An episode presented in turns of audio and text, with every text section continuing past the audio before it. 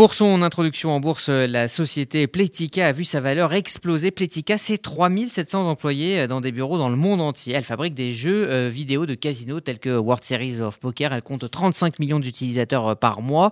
Un exemple hein, parmi tant d'autres du dynamisme du secteur des jeux vidéo dont nous allons parler avec vous, Gérard Benamou.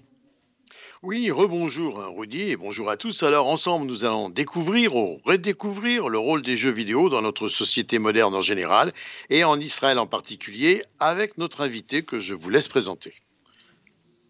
Oui, alors notre invité, euh, c'est euh, Jérémy euh, Kletskin. il est entrepreneur et il est vice-président du Business Development Startup Nation Central en, Israël et il a cofondé Gamaïs, qui est l'association de l'industrie des jeux vidéo en Israël. Soyez le bienvenu. Bonjour à tous, bonjour, merci. Alors on va vous écouter, euh, Gérard, euh, nous, faire un, panorama euh, de la situation en Israël. Alors, la publication des faits essentiels de 2020 sur l'industrie du jeu vidéo se révèle au milieu d'une pandémie mondiale qui a obligé chacun de nous à changer sa façon d'interréagir avec d'autres. Les salutations quotidiennes, les poignées de main, les embrassades ont cédé la place à la distanciation spatiale et la fréquentation des restaurants a été remplacée par les commandes à domicile. Pourtant, à travers tout cela, les jeux vidéo sont devenus un point de rassemblement important pour garder les publics du monde entier connectés tout en restant à la maison. Plus que jamais, il est devenu clair que les jeux vidéo ont et auront très certainement de plus en plus un impact significatif sur la vie des gens au-delà de la joie intrinsèque de jouer. Les joueurs de tous âges et de tous horizons profitent de cette puissance de jeu grâce aux jeux vidéo. Il y a plus de 214 millions de joueurs de jeux vidéo aux États-Unis. Les trois quarts de tous les ménages américains, il faut bien le dire, ont au moins une personne qui joue aux jeux vidéo. 64% des adultes américains, 70% des moins de 18 ans jouent régulièrement à ces fameux jeux vidéo. Et puis une grande majorité de joueurs disent que les jeux vidéo fournissent à la fois une stimulation mentale, pour 80% d'entre eux en tout cas, et une relaxation appréciable pour 79% qui affirment les jeux vidéo nous aident à nous connecter. Par ailleurs, 65% des joueurs de façon générale et plus de la moitié des parents, 55%, reconnaissent jouer à des jeux avec leurs enfants, tandis que 92% prêtent attention aux jeux auxquels jouent leurs enfants. Les faits essentiels le démontrent. En 2020, les jeux vidéo sont devenus la principale forme de divertissement. Ils nous apportent joie, connexion et sentiment d'appartenance lorsque nous en avons le plus besoin, affirment des joueurs dans des interviews. La valeur des jeux n'a jamais été plus vitale pour la société, estime Stanley Pierre-Louis, le président et chef de la direction Entertainment Software Association. Alors Gérard, euh, quand et comment les gens jouent selon cette étude? Eh bien, l'enquête de cette année montre qu'aux États-Unis, les personnes de plus de 65 ans 46% d'hommes et 63% des femmes, oui, beaucoup plus de femmes, déclarent jouer depuis 10 ans au moins, ce qui signifie que les personnes âgées se tournent désormais vers les jeux vidéo. Nous sommes une nation qui croit au pouvoir du jeu, affirment des joueurs américains, qui jouent 61% sur des smartphones, 52% sur des consoles et 49% sur leurs ordinateurs personnels. Et puis en France et ailleurs, eh bien, le e-sport prend de plus en plus d'ampleur à travers le monde. 2020 reste une année spécifique car de nombreux événements présentiels majeurs ont dû être annulés en raison de la pandémie mondiale. Mais le e-sport est un domaine qui se déroule en ligne et les compétitions ont pu continuer presque normalement. Alors, place aux questions, Rudy. Alors, donc, nous sommes euh, en ligne avec euh, Jérémy Kletskin, hein, je le disais, euh, qui a notamment confondé Gamaïs, qui est l'association de l'industrie des jeux vidéo en Israël. sur le plan purement industriel, quelle est la place d'Israël dans cette industrie mondiale? Alors, euh, rebonjour à tous. Alors oui, en effet, Israël a un, rôle très très fort euh, mondialement. Euh, la plupart des gens euh, qui jouent aux jeux, de, surtout sur mobile, connaissent en fait les jeux, savent pas toujours, en général pas, que qui viennent d'Israël. mais dans le top 3, enfin dans le top 10 des plus grands éditeurs de jeux mobiles dans le monde, il y a trois éditeurs israéliens. Euh, ce qui est une proportion euh, quasiment irrationnelle, euh, en particulier grâce au, succès de deux jeux, donc deux jeux respectivement, peut-être que certains des auditeurs les connaissent, Coin Master de Moon Active et un autre jeu qui s'appelle Red Shadow Legend, bien connu de ceux qui connaissent les pubs et qui voient des pubs sur YouTube.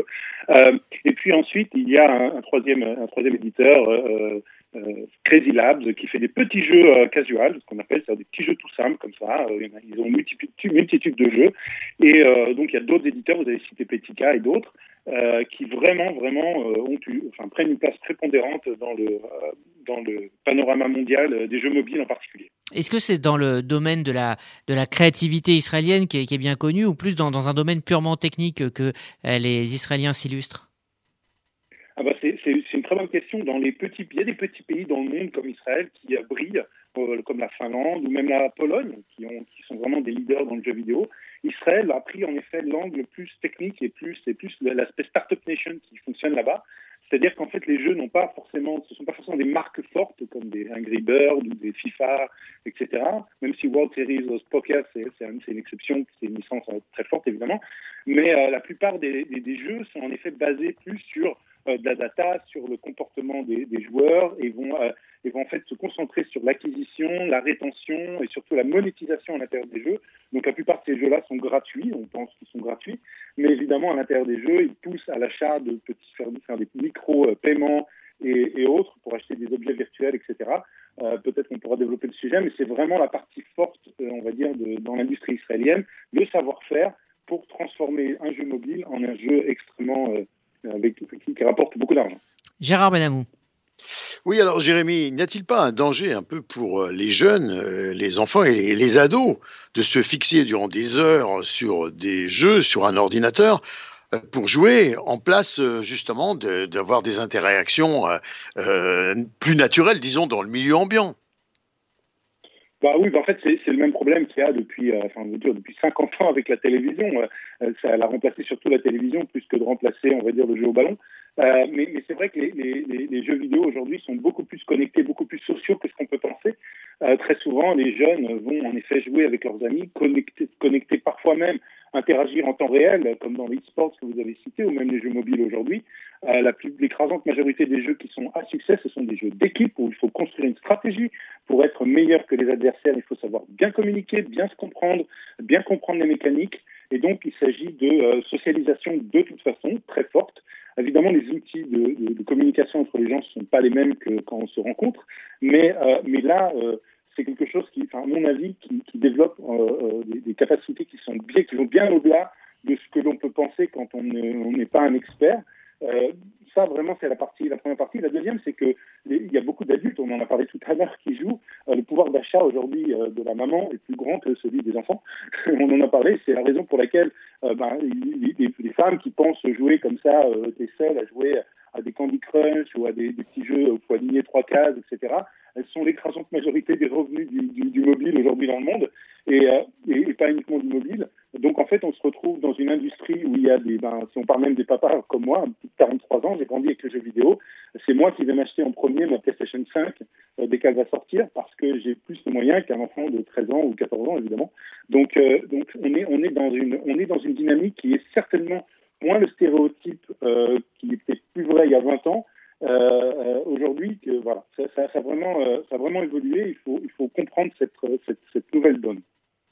Alors pourquoi les femmes joueraient-elles plus que les hommes ah ben ça, il faut leur demander. D'ailleurs, c'est très souvent, euh, les femmes jouent à des jeux qui sont beaucoup moins, on va dire, euh, euh, où il y a beaucoup moins de stratégie en temps réel. c'est plutôt du passe-temps, une manière de, de, réfléchir, faire des puzzles et puis se poser. C'est plus l'ADN des, des, jeux pour les femmes. c'est vrai qu'il faudrait faire une analyse, mais on parle évidemment des jeux, principalement des jeux mobiles. Euh, donc des jeux qui se font où la plupart du temps les gens d'ailleurs ne se considèrent pas eux-mêmes comme gamers. Euh, donc c'est le cas de, ces femmes, de ces ménagères on va dire, mais c'est aussi euh, le cas de certaines personnes âgées, etc., qui, jouent au jeu parce que c'est juste à la fois agréable et puis ça permet en permanence cette sensation de progresser, meilleur. On joue, on joue. Alors, au fur et à mesure qu'on progresse dans le jeu, il y a un sentiment de, qui est d'ailleurs réel, euh, qu'on devient, euh, ça nous apporte des choses, ça nous apporte des compétences euh, qui sont aujourd'hui réelles. dernière question, Jérémy Kleskin. Qu'en est-il de ce qu'on appelle la culture gaming, hein, c'est-à-dire ces, ces, ces, grands rassemblements? Alors évidemment, en temps de coronavirus, c'est un peu plus compliqué, mais ces grands rassemblements où bah, les gens viennent participer et regarder des compétitions de jeux vidéo. la première a été lancée en Israël en, en 2017. Est-ce que le phénomène prend de l'ampleur? On revient à ce que disait Gérard Benamou tout à l'heure, c'est-à-dire la, culture de ce qu'on appelle désormais le e-sport. Alors, euh, petit fun fact que je n'avais pas d'ailleurs dévoilé tout à l'heure, enfin tout à l'heure, ni, ni, l'avait dit à, Gérard, je suis le fondateur de Israël, donc I comme E email, qui était à l'époque en 2001 la première équipe de jeux vidéo semi-professionnelle en Israël. Et c'est moi qui l'avais fondée. Et pendant 12 ans, on a fait des événements e-sport à travers le monde. Et j'avais même monté une start-up dans ce domaine. Donc je suis euh, aujourd'hui reconnu comme un des pères spirituels du e-sport en Israël, en tout cas. Donc je connais plutôt bien le sujet. Alors le e-sport, pour répondre précisément rapidement à votre question, c'est quelque chose qui évidemment évolue, euh, qui, les rencontres physiques sont très importantes, euh, mais il se joue en ligne. Et aujourd'hui, les compétitions, on va prendre un jeu comme League of Legends, qui marche très très bien, mais c'est un parmi les dizaines et dizaines de jeux. En ligne, il y a plus de téléspectateurs en temps réel que la NBA aux États-Unis. C'est-à-dire qu'on est, on est réellement sur des, sur des, euh, des plateformes comme Twitch ou, euh, ou, YouTube vont en effet en ligne pendant euh, cette période de Covid permettre aux gens de continuer à regarder et donc à être une audience et donc à créer une industrie, une économie autour du sponsoring, des équipes, etc., comme il y a dans le sport traditionnel, euh, euh, cette fois-ci en ligne. Et donc, on est vraiment sur. Il y a un YouTuber qui, a, jouait à Fortnite et qui a dépassé les 2 millions d'utilisateurs en, temps réel devant leur ordinateur à le regarder jouer euh, cette semaine. C'est aussi un c'est aussi un événement, même si ça arrive aujourd'hui plus en plus souvent que le million soit passé. Euh, c'est vraiment quelque chose, euh, on va dire, qui continue euh, même pendant cette période. Merci Jérémy Kleski de nous avoir mieux fait comprendre ce phénomène. Hein. Je rappelle que vous êtes le vice-président de Business Development Startup Nation Central et que vous avez cofondé l'association de l'industrie du jeu vidéo en Israël. Et merci également à Gérard Benamou.